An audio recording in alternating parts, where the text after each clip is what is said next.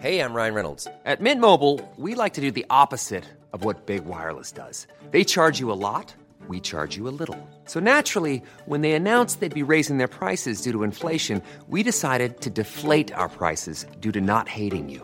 That's right. We're cutting the price of Mint Unlimited from $30 a month to just $15 a month. Give it a try at mintmobile.com slash switch. $45 upfront for three months plus taxes and fees. Promo rate for new customers for limited time. Unlimited more than 40 gigabytes per month. Slows. Full terms at mintmobile.com.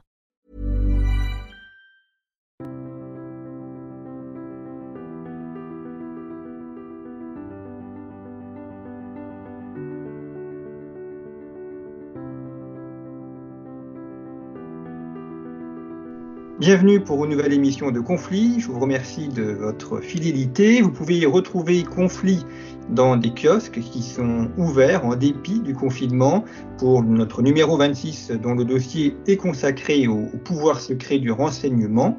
Et puis bien évidemment, vous pouvez aussi retrouver Conflit en ligne ainsi que des abonnements et des achats en ligne pour ceux qui n'auraient pas accès à des kiosques ou à des maisons de la presse pendant cette période un peu particulière. Alors nous allons partir cette semaine de l'autre côté des Pyrénées, chez notre voisin espagnol, que nous connaissons finalement assez peu, qui est euh, peu étudié, qu'on croit connaître peut-être, mais dont on parle assez peu. Et donc nous allons consacrer cette émission à, à la vie espagnole, à la vie politique espagnole au cours des dernières décennies, depuis euh, la fin du régime euh, du général Franco, une vie espagnole qui est extrêmement riche. Et on a vu récemment de nouveaux partis euh, émerger, à gauche avec Podemos, à droite avec Vox, et remettre en cause le monopole installé du Parti socialiste espagnol et du Parti populaire. Pour euh, évoquer euh, cette vie politique espagnole, je reçois cette semaine Nicolas Klein, que vous avez pu lire, que vous pouvez lire sur Conflit, puisqu'il écrit plusieurs articles sur la vie euh, espagnole et l'économie ou l'économie en Espagne. Nicolas Klein qui est agrégé d'espagnol, professeur en classe préparatoire et qui vient de publier chez Ellipse un manuel de civilisation espagnole qui sera très utile aux préparationnaires, mais également à tous ceux qui veulent connaître la richesse de la vie espagnole. Nicolas Klein, bonjour. Bonjour.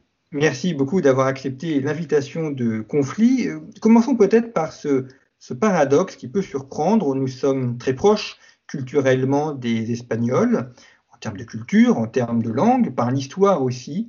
Et pourtant, euh, l'Espagne aujourd'hui fait partie un petit peu des pays oubliés. Quand on est en France, on parle beaucoup de l'Angleterre, des États-Unis, euh, de l'Allemagne, et pas tellement de l'Espagne. On a l'impression que la, vie espagnole, la vie culturelle ou politique espagnole n'intéresse plus beaucoup en France.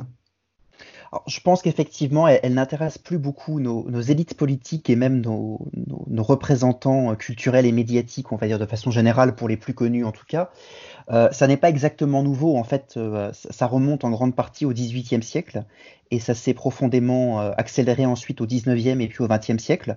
C'est dû au fait que l'Espagne a peu à peu disparu des écrans radars en France en raison de nouveaux centres d'intérêt des élites culturelles et politiques de notre pays à partir du XVIIIe siècle, je le disais, puisqu'à partir du XVIIIe siècle, c'est la vie intellectuelle anglaise qui va prédominer.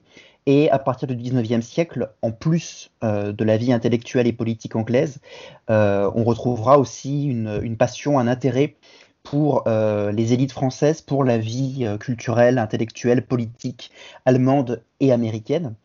L'Espagne a aussi connu un déclassement politique et économique au tout début du 19e siècle avec l'invasion napoléonienne et a eu beaucoup de mal en fait à se remettre de l'épisode napoléonien. Euh, et ça explique donc aussi que, l'Espagne soit un petit peu sortie de, euh, l'intérêt, on va dire, de, la France. Euh, alors qu'effectivement, oui, on, croit connaître l'Espagne, on croit bien la connaître parce que c'est un pays très touristique et où beaucoup de Français se rendent chaque année, notamment durant l'été. Et en fait, euh, non, on ne la connaît pas si bien que ça. Euh, et, oui, malgré la proximité culturelle, linguistique, historique, on, ignore beaucoup de choses concernant l'Espagne. Euh, c'est un peu l'objectif de mon travail aussi, c'est de mieux faire connaître la vie espagnole en général, la politique, la culture, l'histoire, l'économie à, à un public français qui connaît quelques éléments, voire en fait rien du tout. Alors justement, ce que vous montrez notamment dans ce manuel de, civilisation espagnole que vous avez publié chez Ellipse, euh, c'est la, constitution espagnole. On va commencer par là parce qu'évidemment, ça conditionne tout le reste euh, de la vie politique. Euh, L'Espagne est un pays particulier, un peu unique en Europe, une monarchie, un gouvernement parlementaire et une très grande décentralisation avec des provinces qui ont beaucoup d'autonomie politique. Euh, commençons peut-être par euh, expliquer un petit peu comment, comment fonctionne le, système politique espagnol, et notamment au niveau territorial, entre la capitale, Madrid, et les différentes provinces du pays.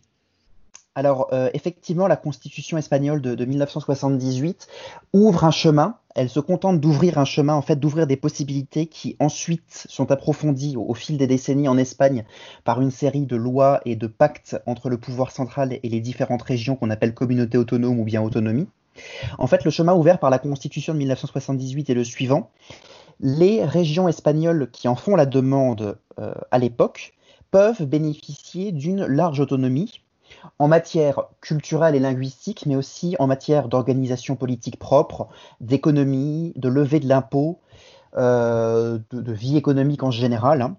Et en fait, au fur et à mesure euh, des années, on va dire entre 1978 et, 1983, l'ensemble des communautés autonomes en Espagne se constitue. Au départ, le, système de l'autonomie tel qu'il avait été pensé par les rédacteurs de la Constitution semblait devoir se limiter à quelques régions aux caractéristiques euh, linguistiques, culturelles et historiques bien définies.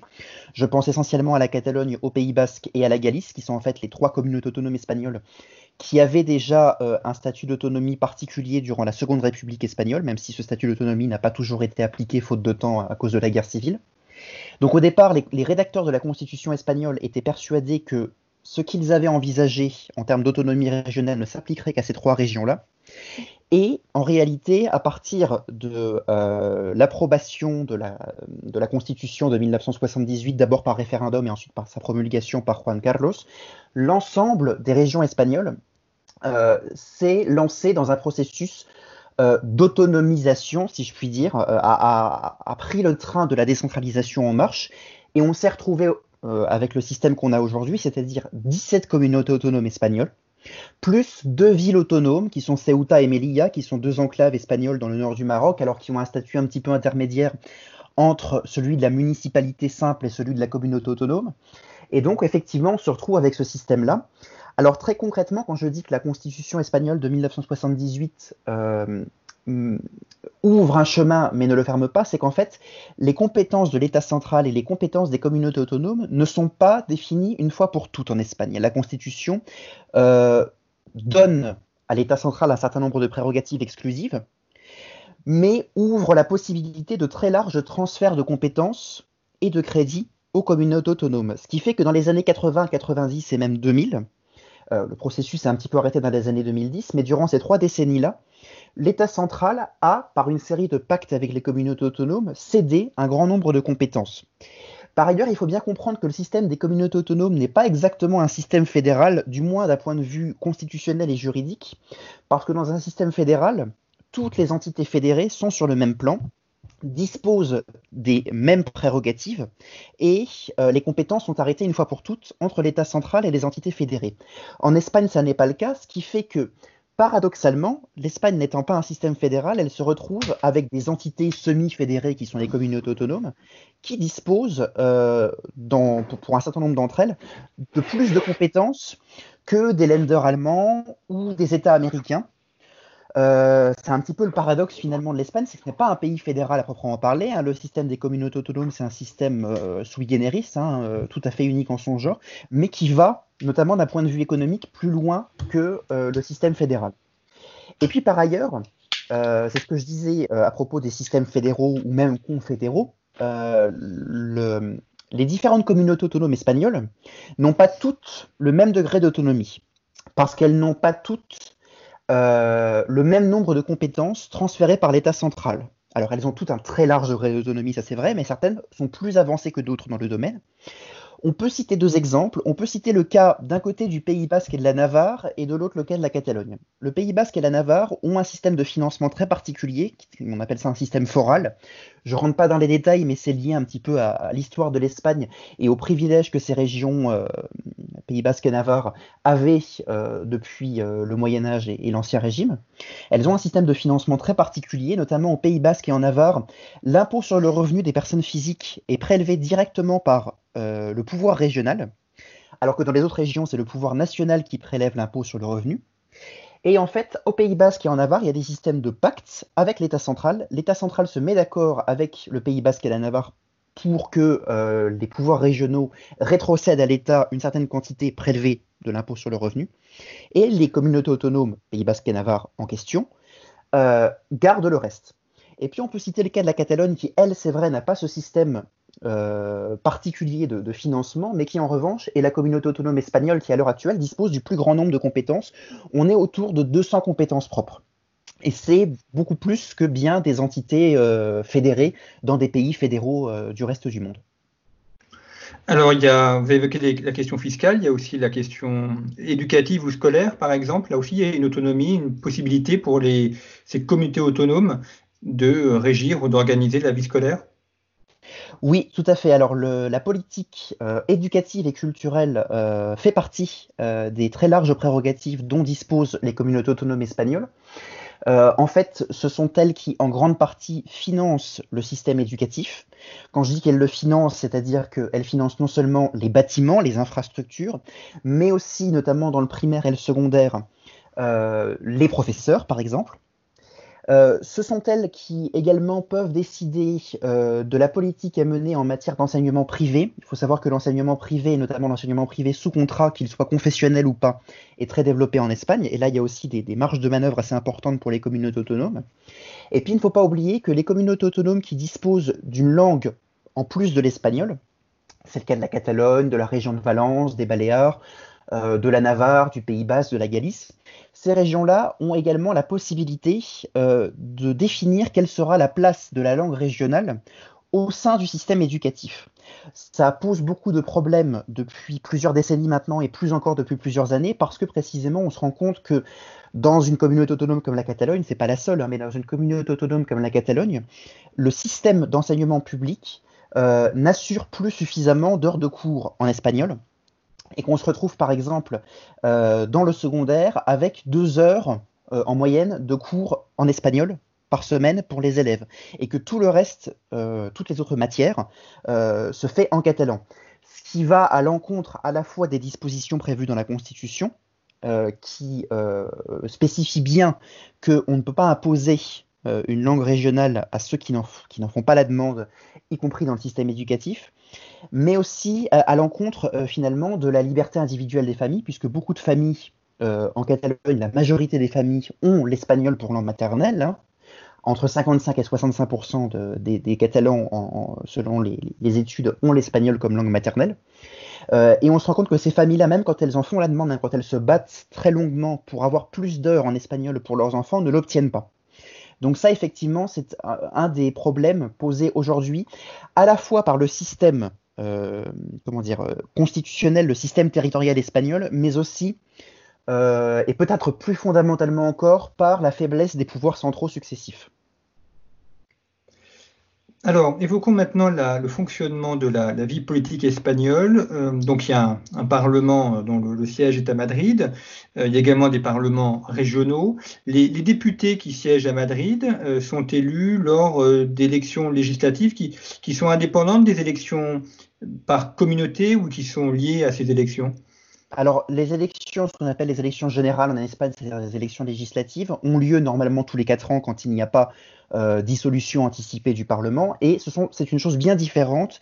Il faut bien dissocier ces élections les générales des élections régionales en Espagne. Ce sont deux moments différents de la vie politique espagnole. D'ailleurs, euh, ces élections ne sont pas organisées en même temps. Euh, et donc, on a bien des parlements régionaux élus lors d'élections régionales et un parlement national élu lors d'élections euh, générales nationales. Euh, les élections régionales en Espagne, ce qu'on appelle élections, alors j'aime pas trop le mot, même si on le trouve dans, les analyses sur l'Espagne, le mot français autonomique, qui est un, casque de, un calque pardon, de l'espagnol autonómico, c'est-à-dire régional en fait, un relatif aux communautés autonomes. Donc les élections régionales en Espagne ont lieu en même temps pour toutes les communautés autonomes, sauf pour quatre d'entre elles, qui ont un calendrier électoral propre, qui sont la Catalogne, le Pays basque, la Galice et l'Andalousie. L'année dernière, euh, on a vu aussi que la communauté de Valence avait très légèrement avancé ses élections régionales. Normalement, elles auraient dû avoir lieu en, euh, le 26 mai et elles ont eu lieu le 28 avril en même temps que les élections générales anticipées en Espagne. Mais normalement, en dehors de la Catalogne, du Pays basque, de la Galice et de l'Andalousie, toutes les autres régions font leurs élections régionales en même temps. Et donc élisent des représentants régionaux qui vont siéger dans un parlement monocaméral qui vont élire un président du Parlement, mais aussi un président de la, de la communauté autonome. Hein, ce sont deux personnes bien différentes. Euh, et une fois que le président de la communauté autonome est élu par une majorité des députés, il forme son gouvernement régional. Est-ce qu'il y a un, Sénat en Espagne ou est-ce qu'il y a une seule chambre euh, pour le Parlement national? Non, c'est un système bicaméral, effectivement. On a une chambre basse qui s'appelle le Congrès des députés, qui est l'équivalent de l'Assemblée nationale en France, et une chambre haute qui s'appelle aussi, comme en France, le Sénat l'un des griefs ou l'un des reproches récurrents qui euh, est fait à euh, l'organisation institutionnelle espagnole, c'est que le Sénat euh, n'est pas complètement une chambre de représentation des communautés autonomes, elle ne l'est que partiellement. le Sénat est élu de façon un petit peu particulière en, Espagne. Autant le, Congrès des députés, la Chambre basse, est élu, grosso modo, hein, si je simplifie comme en France, c'est-à-dire une élection directe, la seule différence, c'est qu'en Espagne, c'est une élection de liste avec scrutin proportionnel et en France, c'est une élection uninominale. Euh, mais le Sénat, en fait, il est euh, composé de euh, deux éléments un peu différents. Il y a un élément très majoritaire qui est une élection directe également. Alors qu'en France, on n'a pas du tout d'élection directe pour le Sénat, c'est un système indirect avec un système de grands électeurs. En Espagne, la majeure partie du Sénat est élue directement par les Espagnols au moment des élections générales. Et il y a une petite partie qui est élu par les parlements régionaux. Et donc quand les parlements régionaux se constituent, ils élisent les représentants euh, qu'ils enverront aussi au Sénat. alors généralement ça, fonctionne, hein, c'est des systèmes de pacte entre les partis qui sont représentés dans chaque parlement régional, c'est plutôt feutré comme élection, hein, on en parle assez peu. Euh, et puis, il y a donc l'immense partie du, Sénat qui est élue directement tous les quatre ans, si les choses se passent régulièrement et normalement, tous les quatre ans par les électeurs directement. Alors, en, Angleterre, enfin, au Royaume-Uni, euh, il y a le, système de, des, lords et de la, Chambre des lords, donc une, noblesse qui a encore un, passe à intermédiaire-là un rôle politique. Est-ce qu'en Espagne, il y a une catégorie sociale qu'on pourrait définir comme étant une noblesse euh, Et est-ce que celle-ci a un rôle politique euh, effectif? Alors, il existe euh, une aristocratie, une noblesse en Espagne, hein, ça, reste d'actualité, l'Espagne reste une monarchie, donc les deux sont, liés. Euh, je, ne crois pas euh, que, la noblesse en Espagne joue un rôle, même affaibli par rapport à ce qu'elle a pu jouer, qu'elle joue un rôle politique parce qu'elle représente une classe sociale ou une caste entre guillemets à part il existe euh, une noblesse assez importante d'un point de vue symbolique ou même économique en Espagne. Souvent, ce sont de grandes familles qui ont accumulé beaucoup de biens et de propriétés foncières, mais c'est plus une logique capitaliste que véritablement aristocratique, je pense.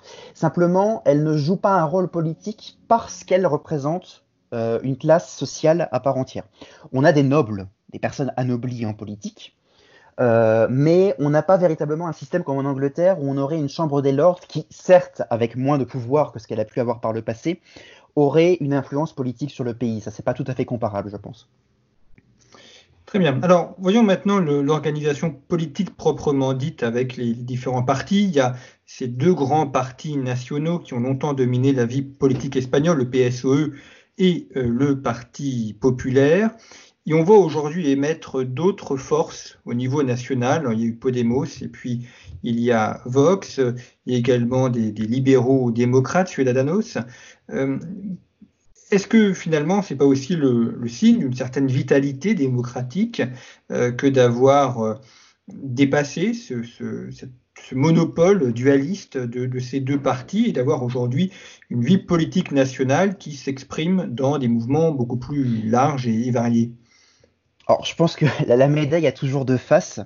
Effectivement, d'un côté, on peut voir l'émergence de ces nouveaux partis importants au niveau national euh, comme un signe de vitalité démocratique, euh, comme un signe de volonté de dépassement d'un simple bipartisme, et comme une capacité à inventer euh, ou en tout cas à canaliser des revendications citoyennes et des idées, des courants d'idées nouveaux.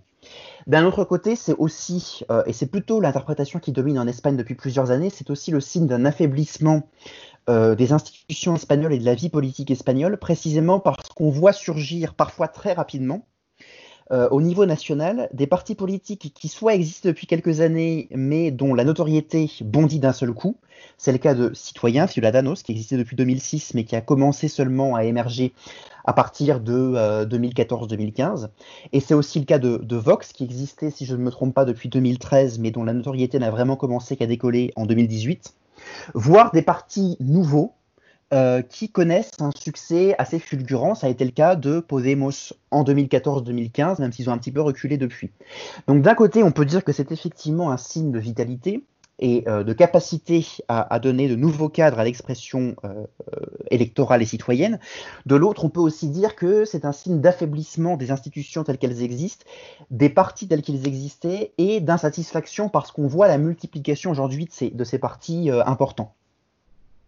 Et puis également des partis euh, régionaux, enfin, dans les communautés autonomes, euh, qui, euh, eux, ont, se, limitent à ces fonctions régionales et, captent une partie de l'électorat dans ces territoires-là. Oui, alors c'est en fait une des grandes ambiguïtés du système électoral et des institutions espagnoles aujourd'hui, c'est qu'effectivement, comme les élections générales, c'est-à-dire nationales en fait, législatives au niveau national, euh, se font selon un système de circonscription provinciale. On remarque que ces différents partis régionalistes, nationalistes, séparatistes qui existent dans plusieurs communautés autonomes se retrouvent représentés, très bien représentés et même surreprésentés par rapport à leur poids national au Parlement national espagnol. Je pense entre autres au parti séparatiste catalan, la gauche républicaine de Catalogne, le Parti démocrate européen de Catalogne, mais aussi au Parti nationaliste basque, à Bildu, qui est une force euh, séparatiste de gauche au Pays basque, euh, même à des partis peut-être plus modestes, dont on entend beaucoup moins parler en France, euh, mais qui ont souvent un ou deux représentants grâce à ce système électoral, alors que si on faisait une circonscription nationale unique, il n'en aurait pas. C'est le cas du bloc nationaliste galicien, c'est le cas du parti régionaliste de Cantabrie, c'est le cas de la coalition canarienne, du parti Nueva Canarias, au Canaries toujours, du parti de la plateforme citoyenne qui a émergé aux dernières élections en, novembre 2019, Teruel Existé, qui vient du sud de l'Aragon. On a une multiplication de, ces formations parfois très modestes, mais qui, grâce au système de circonscription provinciale, arrivent à envoyer au moins un représentant, sinon bien plus, au Parlement national. Donc en fait, ces partis non seulement captent une part du pouvoir au niveau régional, mais aussi au niveau national. Et depuis des décennies, en fait, depuis la fin des années 70, ces formations politiques-là ont un impact majeur sur la politique nationale espagnole. Je crois qu'en France, on ne mesure pas bien euh, qu'une grande partie de la politique espagnole, dans tous les domaines, telle qu'elle a été définie depuis des années, des années 70, euh, résulte euh, de la force et de la surreprésentation de ces partis au niveau national. Je vais citer deux exemples. En 96, José María Aznar et le Parti populaire arrivent en tête aux élections générales. Simplement, le Parti populaire n'a pas la majorité absolue. Et pour que José María Aznar puisse devenir président du gouvernement, il accepte de passer un pacte, qu'on a appelé le pacte du Majestic parce qu'il a été signé à l'hôtel Majestic de Barcelone, avec plusieurs partis régionaux, dont l'ancêtre, le, prédécesseur direct du Parti démocrate européen de Catalogne, mais aussi le Parti nationaliste basque. C'est-à-dire que ces partis ont accepté de porter José María Aznar et le Parti populaire au pouvoir en échange de concessions très importantes de la part du pouvoir central espagnol. Et le deuxième exemple, pour voir un petit peu du côté de la gauche, c'est José Luis Rodríguez Zapatero, le socialiste, élu président du gouvernement en 2004 et en 2008, qui lui aussi n'avait qu'une majorité relative et n'a pu être élu président du gouvernement que parce qu'il avait passé un pacte avec des partis régionaux représentés au Parlement national. Donc euh, leur, poids au niveau national, hein, ces partis régionalistes, séparatistes, est considérable. Et, du coup, d'après ce que vous décrivez, c'est-à-dire qu'on a des partis qui euh, vendent leur voix ou qui échangent leur voix au Parlement national euh, en échange d'une autonomie et de faveur pour le territoire dans lequel ils sont élus. C'est tout à fait ça, oui. Alors, le cas un petit peu extrême, ou en tout cas le plus frappant des derniers mois, c'est la plateforme électorale dont je parlais, Teruel, existait du sud de l'Aragon, parce que le sud de l'Aragon, la province de Teruel, euh, que nos auditeurs connaîtront peut-être à cause de la guerre civile et des batailles de Teruel, euh, le sud de l'Aragon fait partie de ce qu'on appelle l'Espagne vide ou l'Espagne vidée, euh, ce sont des régions qui ont connu un fort exode rural, qui sont aujourd'hui en grande difficulté économique, qui ont beaucoup de, revendications du point de vue des finances, des infrastructures, qui souffrent de, ce dépeuplement. et donc ce parti, cette plateforme citoyenne, parce que ce n'est pas tout à fait un parti, mais cette plateforme citoyenne telle où elle existait, qui a un député et deux sénateurs au niveau national en Espagne, cette plateforme citoyenne a accepté de donner la voix du seul député qu'elle avait à Pedro Sanchez pour qu'il soit reconduit dans ses fonctions de président du gouvernement, en échange d'un programme plus ou moins précis d'investissement de l'État dans la province de Teruel.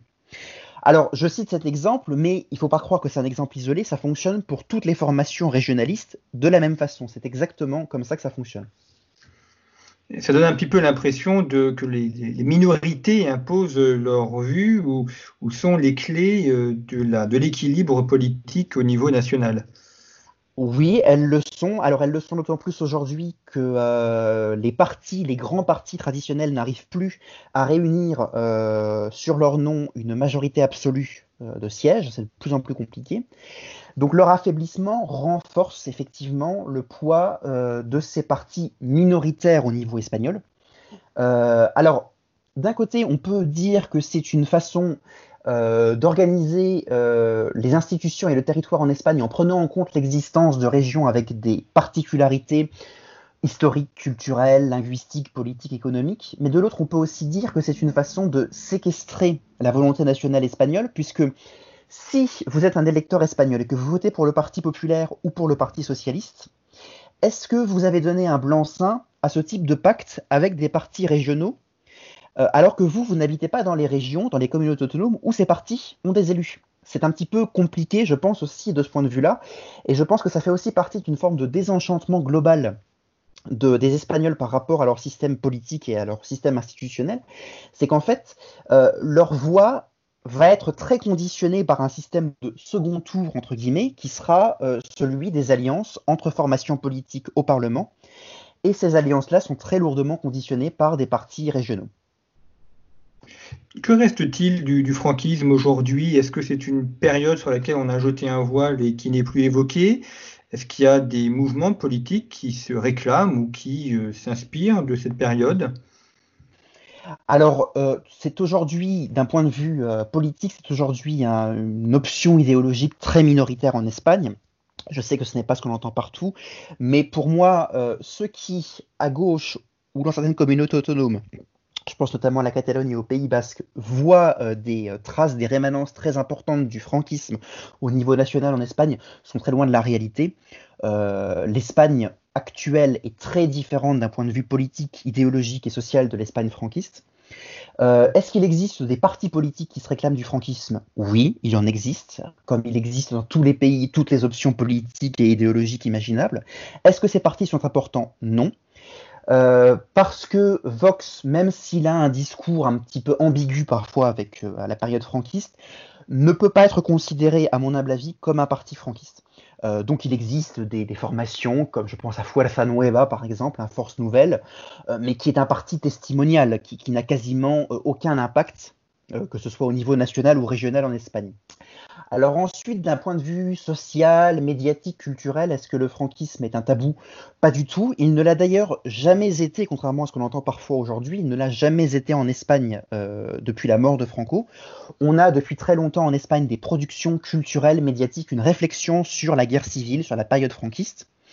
Euh, simplement, ces réflexions-là sont, euh, sont devenues peut-être plus visibles à partir des années 2000. Je pense notamment euh, à partir de, de, la, fin du mandat de José María Aznar, son second mandat, et du début du premier mandat de José Luis Rodríguez Zapatero, donc en, début, en 2004.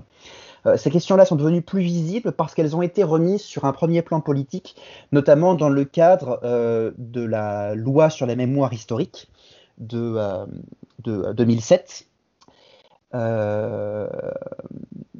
mais elles ont toujours existé, ces débats ont toujours existé. Hein. Euh, ça, n'est pas une nouveauté et aucun voile n'a jamais été jeté, aucun tabou euh, n'a jamais été présent sur euh, la période franquiste en Espagne. Alors sur le site de la revue Conflit, vous avez publié un, un article sur l'euroscepticisme en Espagne, que j'invite nos, éditeurs à, lire, euh, où vous montrez que l'Espagne, qui fait partie des pays euh, les plus europhiles et qui sont entrés euh, dans la, CEE e d'abord et dans l'Union européenne ensuite avec beaucoup d'entrain, aujourd'hui l'Espagne est parcourue par un mouvement un petit peu plus eurosceptique, où la, la donne a un petit peu changé, d'ailleurs comme en Italie. Est-ce que la, question européenne et les rapports à l'Union européenne sont un enjeu central de la vie politique espagnole ou est-ce que ce n'est pas vraiment un, sujet dans la, vie politique euh, nationale? Alors effectivement, euh, je pense que le, vous avez bien formulé la description de, la situation. Les choses ont un petit peu évolué. Pas énormément. En Espagne, on est encore loin de l'euroscepticisme qui peut s'exprimer en Italie ou même en France. Je ne parle pas du Royaume-Uni, bien entendu. Mais les choses ont un petit peu évolué. D'abord parce que dans les années 90 et à plus forte raison dans les années 2000, l'europhilie très marquée des débuts, euh, a décliné. Hein.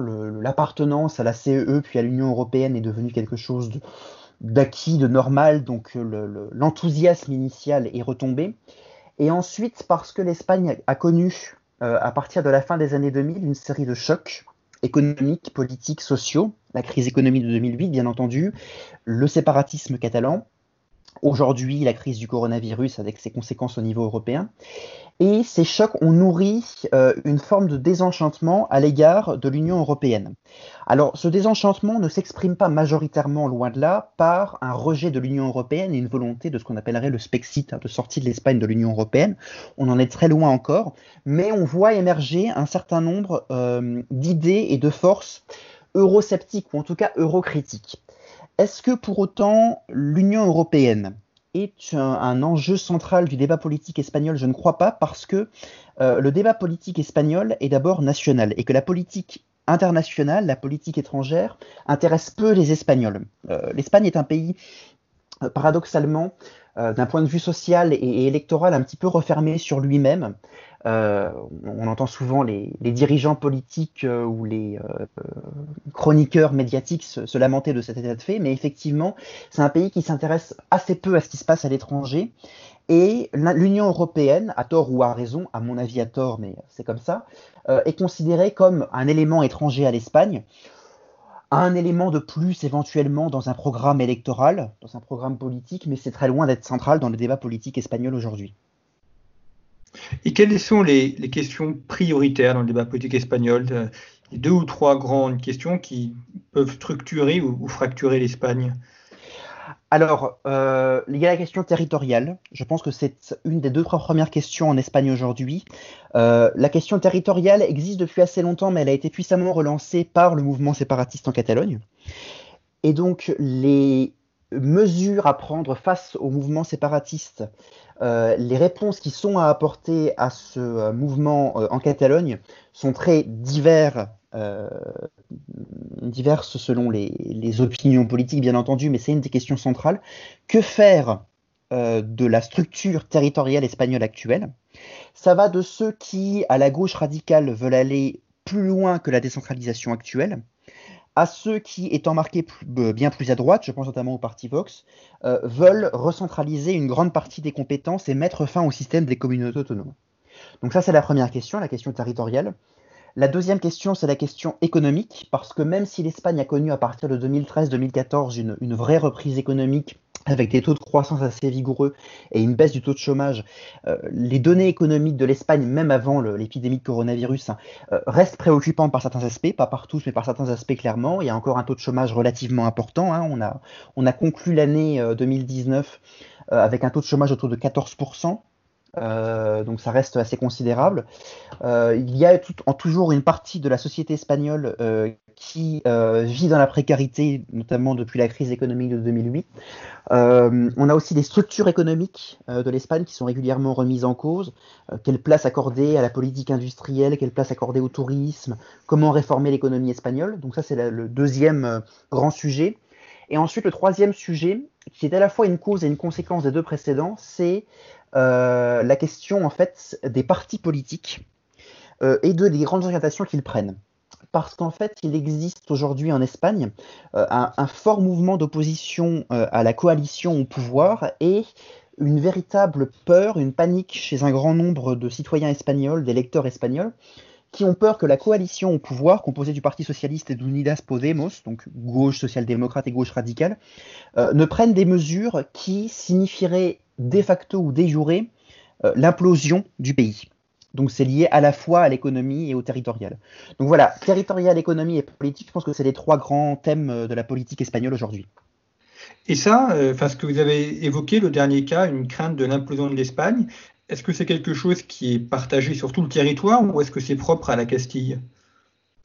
Je pense que c'est quelque chose qui est partagé sur tout le territoire, euh, parce qu'il ne faut pas oublier que même si on prend un cas un peu extrême qui est celui de la Catalogne, certes il y a des séparatistes en Catalogne, il y en a un grand nombre, personne n'a dit le contraire, mais il y a aussi un grand nombre de Catalans qui, eux, sont opposés euh, à la sécession de la Catalogne, qui sont même aujourd'hui vigoureusement opposés. Alors tous ne sont pas d'accord sur la façon dont il faudrait euh, gérer le système territorial espagnol, mais en tout cas, ils se retrouvent tous sur l'opposition frontale au séparatisme catalan. Et ces gens-là se sentent profondément abandonnés par le pouvoir central, qui pour eux, en fait, les a trahis et considèrent que les seuls représentants légitimes de la Catalogne sont les séparatistes. Euh, évidemment, on va le retrouver en Castille, on va le retrouver à Madrid, mais on va aussi le retrouver en Andalousie, euh, dans la région de Murcie, la région de Murcie qui est au sud-est de l'Espagne, entre la, entre la Castille-La Manche, la région de Valence et l'Andalousie, dont on parle assez peu en France, mais qui est une région où ces craintes-là s'expriment très fortement pour différentes raisons que je ne vais pas détailler ici, mais où on voit véritablement des craintes sur euh, la dislocation du pays. C'est quelque chose qui est très partagé sur l'ensemble du territoire et qu'on ne saurait résoudre à une peur des régions centrales. Eh bien, merci beaucoup, Nicolas Klein, d'avoir euh, évoqué pour conflit cette vie politique espagnole qu'il est bon, effectivement, de, connaître et vous nous avez aidé à, mieux comprendre.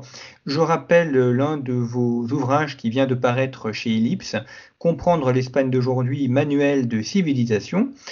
Et puis, je renvoie également nos auditeurs aux articles que vous publiez dans Conflit dans le magazine et sur le site internet, notamment une série que vous avez réalisée consacrée à l'Espagne des Lumières, en série en trois épisodes, et qui permettra comme ça à nos auditeurs de découvrir l'Espagne à travers l'histoire et de se rendre compte que le XVIIIe siècle est un siècle beaucoup plus riche que celui qu'en a retenu la Légion noire espagnole du XIXe et du XXe siècle. Merci beaucoup pour votre fidélité au podcast Conflit et à la semaine prochaine.